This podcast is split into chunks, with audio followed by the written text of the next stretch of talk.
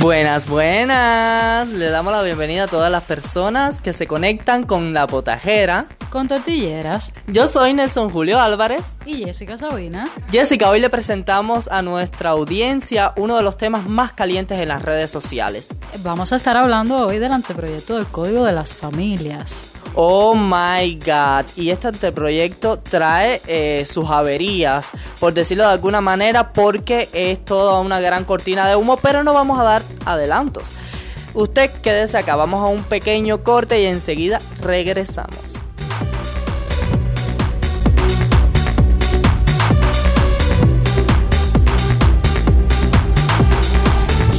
Y bueno, para todos los oyentes que se unen en este momento a nuestro podcast La Potajera, recuerde que está en un podcast presentado por la revista Tremenda Nota, una revista marginal.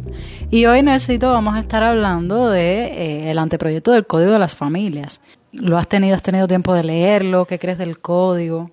Antes del código viene una gran discusión y es el tema de la resolución 16 del Ministerio de, Educación. Según un comunicado del propio ministerio, no tenían recursos materiales para dar chance a implementar lo que iba a ser la educación sexual enfocada en género, sexo y cuestiones raciales. Sí, eh, lo cierto es que el, que anteproyecto del Código de las Familias lleva en medio de una gran polémica una polémica que comenzó con el aplazamiento por parte del Ministerio de Educación a la resolución número 16 de 2021, que fue, esta resolución fue puesta a la luz pública, salió en febrero de este año y que hablaba de una educación integral en cuestiones de género, sexo, raciales, o sea, una educación enfocada a nuestros menores, a nuestros niños y adolescentes en temas de discriminación.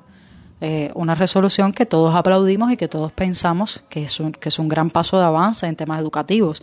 Pues esta resolución ha sido aplazada por parte del Ministerio de Educación, eh, diciendo o alegando como justificación que no había materiales para la impresión de textos, de, de planes de clase, de cuadernos, etcétera, cuando realmente sabemos que hace aproximadamente un curso y medio eh, todas las, eh, las enseñanzas eh, están llevando los planes de estudio a través de eh, la televisión y online.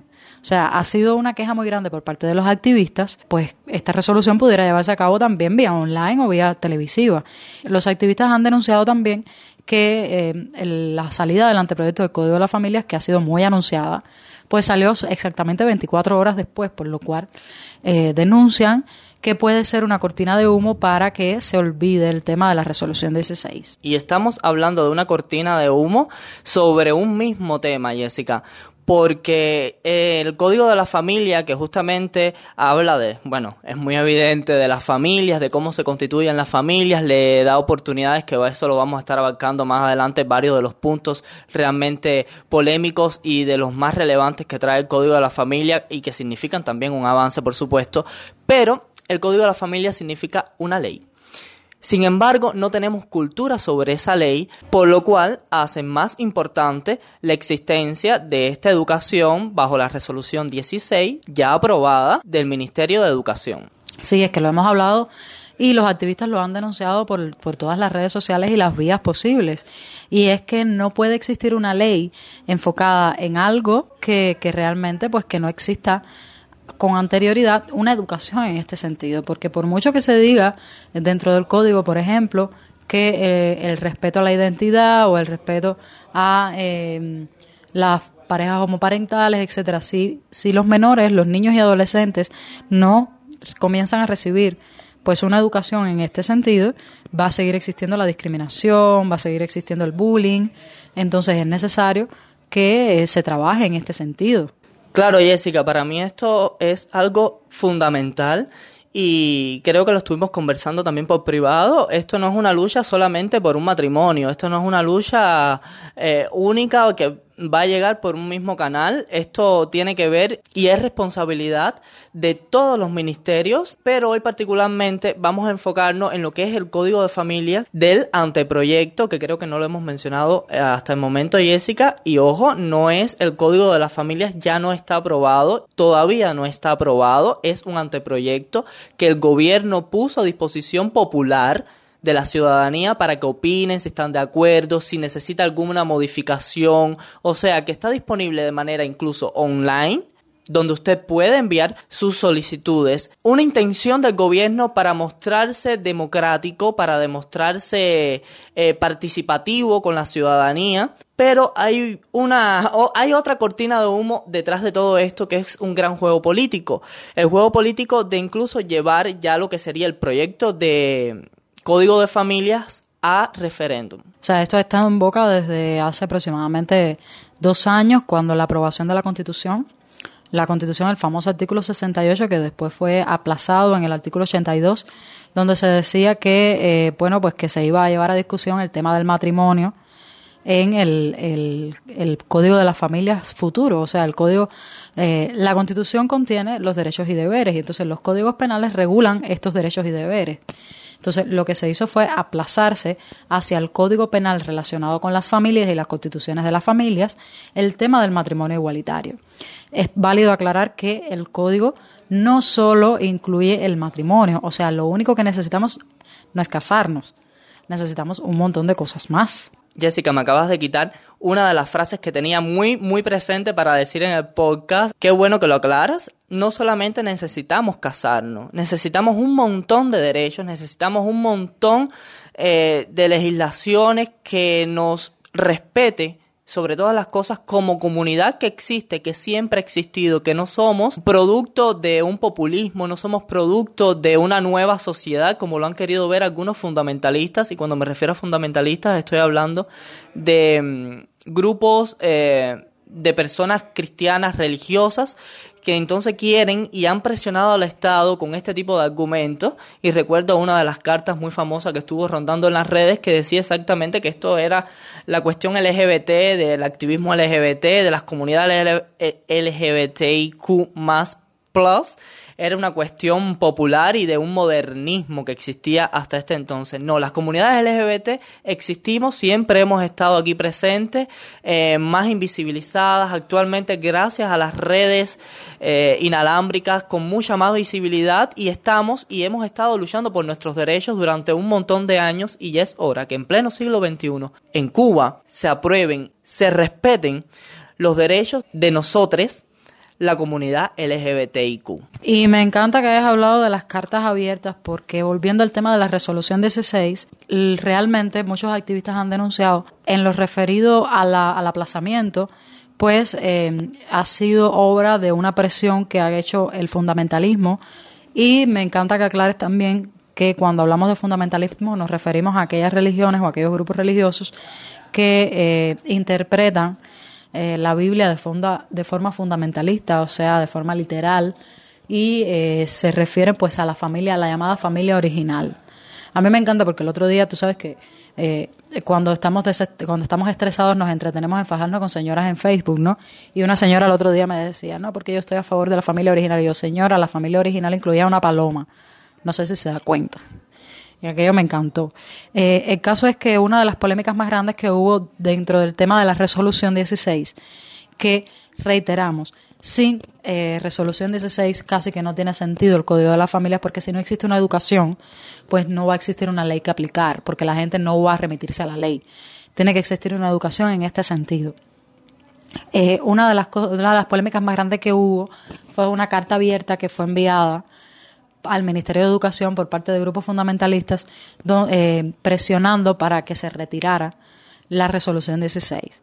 Luego del aplazamiento, pues sale una carta abierta también de parte de la comunidad LGBTI, específicamente de parte de la campaña Ahora sí, hablando de que, bueno, pues que se puede implementar eh, la resolución a través de medios digitales como pueden ser eh, redes sociales o la televisión y en esta carta exigían que se respeten los derechos y que se implemente ya la resolución 16.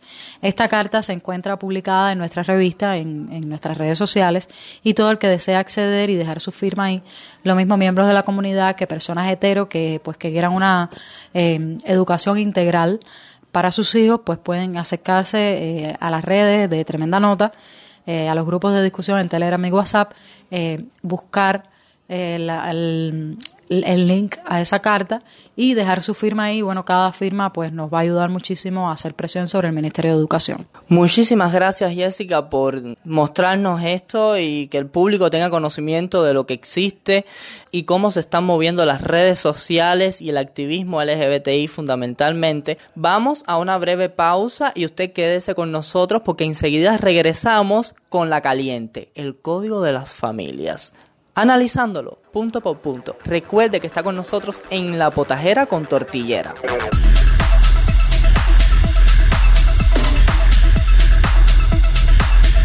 Y bueno, para todos los oyentes que se unen en este momento, recuerden que están en La Potajera con Tortilleras, un podcast presentado por la revista Tremenda Nota, una revista marginal.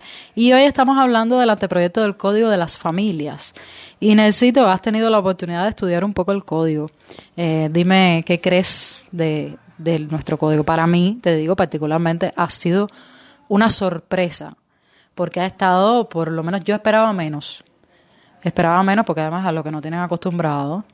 Esperaba menos y me pareció un código bastante completo. Algunas cosillas por ahí, pero bueno, cosas remendables. Jessica, yo también esperaba menos porque realmente nos han tenido acostumbrados a migajas mucho tiempo. Eh, y aunque no es el gran código, diría yo que faltan muchas cosas, pero que es un código que contiene muchos aspectos que son totalmente necesarios y uno de ellos particularmente es el tratado hacia los menores cómo se tratan a los menores y cuánto énfasis hacen en este código para la protección de los menores el tratado de las familias hacia ellos. Eh, Jessica, particularmente el recuerdo para empezar por lo, por lo bajitico, diría yo, desde eh, no desde el inicio, aquí esto es una potajera donde todo se mezcla, pero siempre usted puede obtener la información y así, entremezclándolo todo, una de las cosas es, mi mamá no me puede dar golpes. Vamos a empezar porque tú no eres menor. Estamos hablando de protección a menores. Eso dice lo Nashi y Mayrata, Mayrata Leiva no creo que ella tenga la misma opinión. Y bueno, una de las cosas que sí en eso me sorprendió favorablemente es que se retira del código por primera vez los castigos físicos a los menores, que en el actual código de la familia pues se acepta moderadamente. El tema con esto es que eh, habría que definir qué cosa es moderadamente. O sea, yo he visto madres que le han caído a sopapos a, a los niños delante de cualquiera y moderadamente yo no estoy de acuerdo con ningún tipo de castigo físico. No sé qué cosa para ti es sopapo, pero para mí se llamaba un clase perro galletón en medio del parque si yo no llegaba a las 12 de la noche con 15 años a la casa, que no te puedo explicar. Bueno, pues si fueras menor de edad ya no te lo pudieran dar. El caso es que ya eres mayor de edad. Entonces, sí, durante todo el código pues se protege muchísimo a los menores. Por primera vez se cambia eh, esta concepción que era bastante patriarcal de eh, patria potestad y se cambia ahora por responsabilidad parental, pero además se amplía la posibilidad de la responsabilidad parental, no solo referido a los padres consanguíneos u adoptantes, sino que eh, habla de responsabilidades parentales en todos los sentidos. O sea, puede eh, un, niño, un menor puede tener eh, tres, cuatro personas que lo tengan a su cargo. O sea, y todos tendrán responsabilidad parental. Claro, siempre va a existir una persona que va a tener las responsabilidades superiores de la guarda y cuidado del menor pero eh, pues varias personas pueden estar de acuerdo en ser los responsables de un solo niño o de un solo adolescente. Eh, también se amplía y me gusta muchísimo esto eh, en el caso de, bueno, pues aquellos aquellas historias que hemos escuchado de madres que se pelean con las abuelas y entonces no lo dejan ver al menor. Bueno, pues ahora estos parientes, que no son necesariamente parientes responsables a, tiempo completo del menor, pues podrán llevar a litigio legal la posibilidad de tener relación o de tener eh, comunicación o de tener visitas con el menor. Eh, también me encantó que retiraron por primera vez del Código de las Familias el matrimonio infantil, que es un problema que tenemos culturalmente eh, integrado en la sociedad cubana. O sea, esas niñas que ustedes ven que a los 12 años, 13 años los casan, las casan con cualquiera, con con una persona que es su novio y que, bueno, eh, ya sale en estado y tiene su bebé y no sé qué, pero sigue siendo un embarazo infantil, un matrimonio infantil, pues se retira.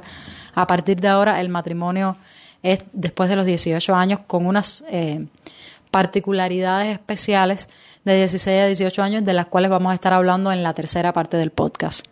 Eh, no sé qué crees tú, pero yo veo bastante protegido el tema de los menores en el anteproyecto. Y es obviamente una de las cosas que a mí más me gusta de, esta, de este nuevo código de las familias, donde eh, los menores van a estar mucho más protegidos y van a tener voz una de las cosas importantes que los menores van a tener voz, esto de que eh, quien estaba a cargo del menor era quien podía responder por ese menor y no tenía ningún tipo de participación en decisiones incluso familiares, pues esta vez se le da voz a los menores y van a ser escuchados. Tienen la oportunidad de dar opiniones dentro de decisiones legales.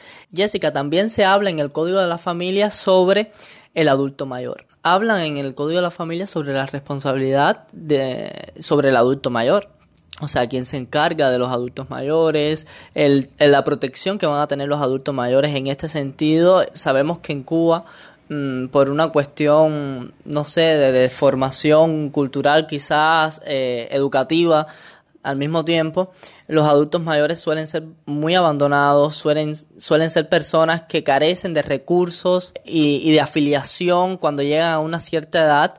Eh, es muy complicado en el sentido donde a veces vemos incluso generaciones que siguen viviendo con otras generaciones, pero existe la violencia, la violencia intrafamiliar, y este grupo de personas, los adultos mayores, son muy, muy vulnerables a sufrir este tipo de violencia. Y el Código de las Familias también abarca sobre este tema. Otra de las cosas que también me gustó muchísimo dentro del anteproyecto es que por primera vez se reconocen las personas con necesidades especiales como personas que no solo necesitan un cuidado, sino que tienen derechos y deberes.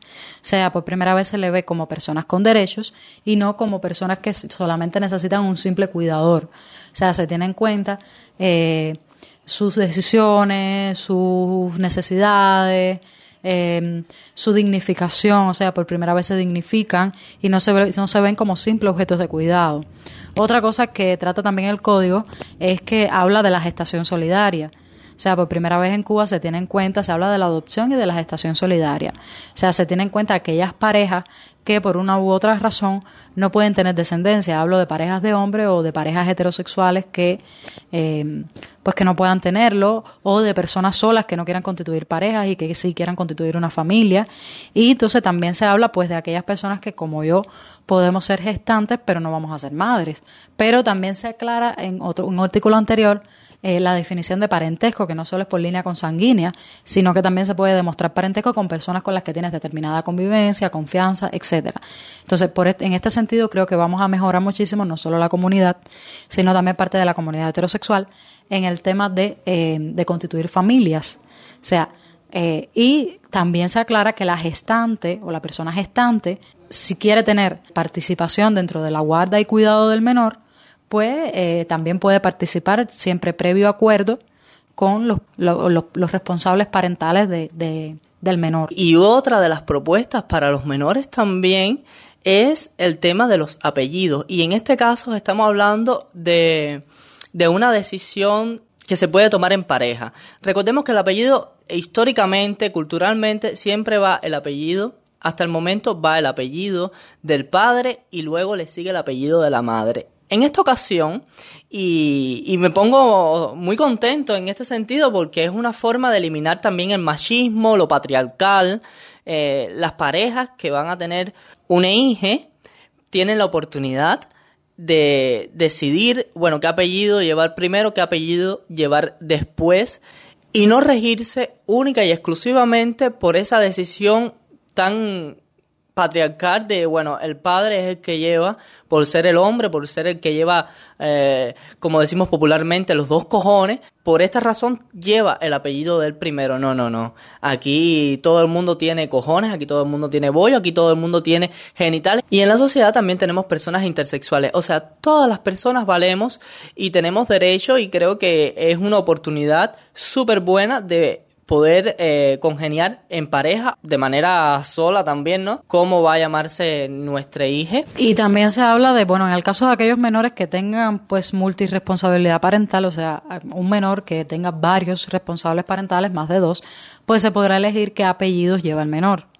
O sea, estoy pensando en los casos de parejas de lesbianas que se han puesto de acuerdo con parejas de hombres y han tenido pues un hijo o una hija, pues van a poder elegir en este momento qué apellidos va a llevar el menor.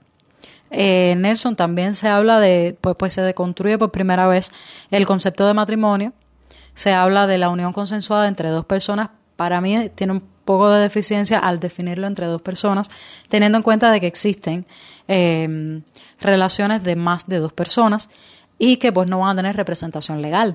Pero bueno, es un gran paso de avance que ya se decida que es entre personas y no entre un hombre y una mujer.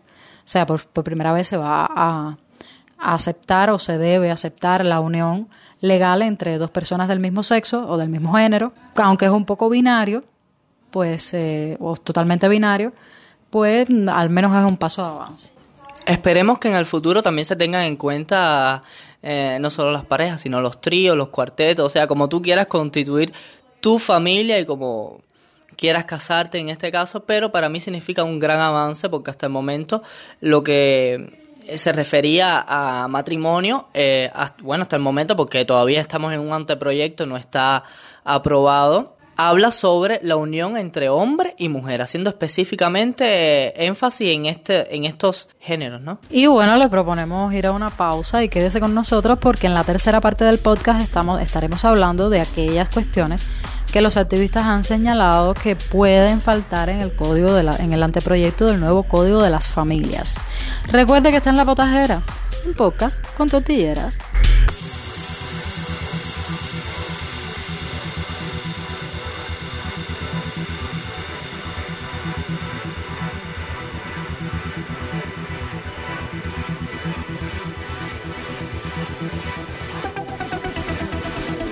Y usted oyente que ha llegado hasta este minuto del podcast La Potajera con Tortillera, un podcast presentado por la revista Tremenda Nota, una revista marginal. Estamos hablando sobre el Código de las Familias. Eh, ya estuvimos analizando un poco de cuáles son las propuestas que trae este anteproyecto de Código de las Familias. Usted tiene la oportunidad de opinar, de participar, de enviar propuestas de manera online eh, sobre eh, esta, esta discusión que, recuerde, es un anteproyecto, todavía no está aprobado y será llevado a plebiscito. Algo que me pone un poco incómodo, no solo a mí, sino a la comunidad eh, de activistas LGBT en su totalidad. Pero este código, más allá de significar un avance, o esta propuesta, más allá de significar un gran avance, eh, sobre todo incluso en, en, en cuestiones no de comunidad LGBT solamente, sino en cuestiones de feministas, diría yo, porque trata mucho sobre el machismo, ¿no? De lo binario, eh, en todo caso, pero todavía le faltan algunos argumentos que nosotros creímos pertinente eh, presentarles sobre las, las propuestas que los activistas están pidiendo que el código avance en este sentido de igual manera. Sí, una de ellas ya la hablábamos anteriormente, o sea, mencionamos como dos. Una de ellas era pues eh, la binaridad dentro del, del concepto de matrimonio, o sea que no se tiene en cuenta a relaciones de más de dos personas.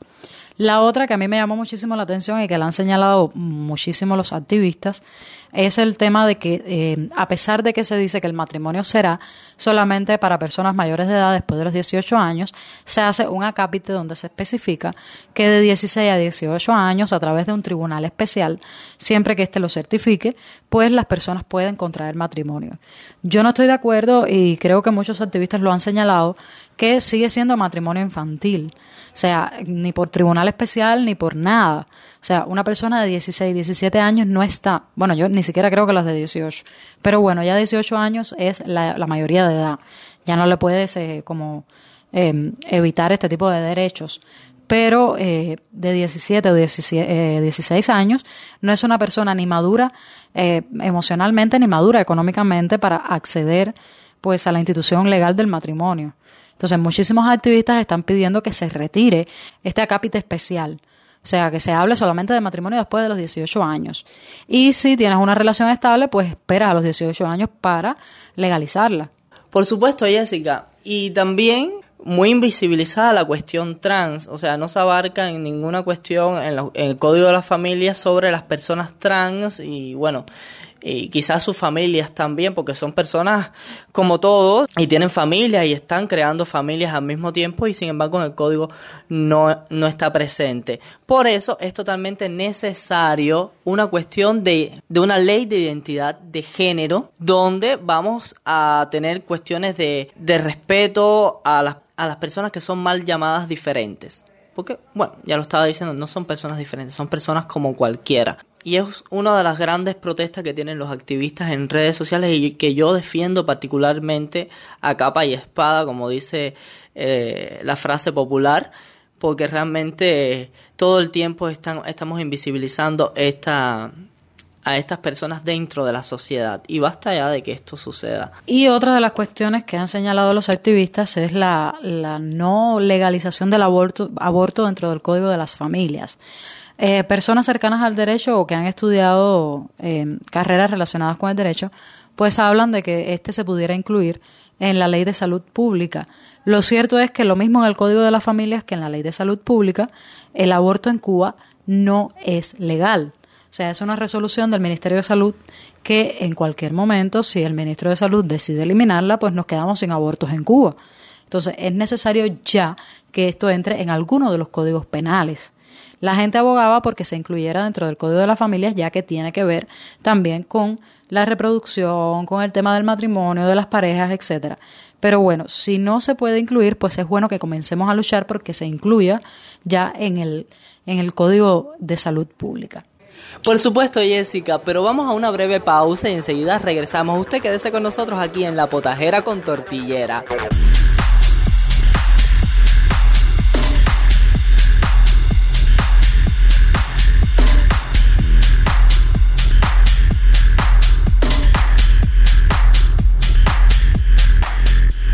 Bueno, creo que no tenemos tiempo para más.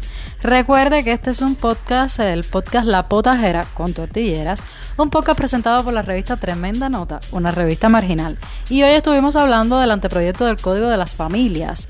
Recordemos que es necesario que usted se lea, se descargue el código, hable de lo que cree, hable de lo que necesita, de lo que sobra. Es necesario que se escuchen nuestras voces. Y por supuesto que esto no es una lucha solo por el matrimonio entre personas del mismo sexo y del mismo género.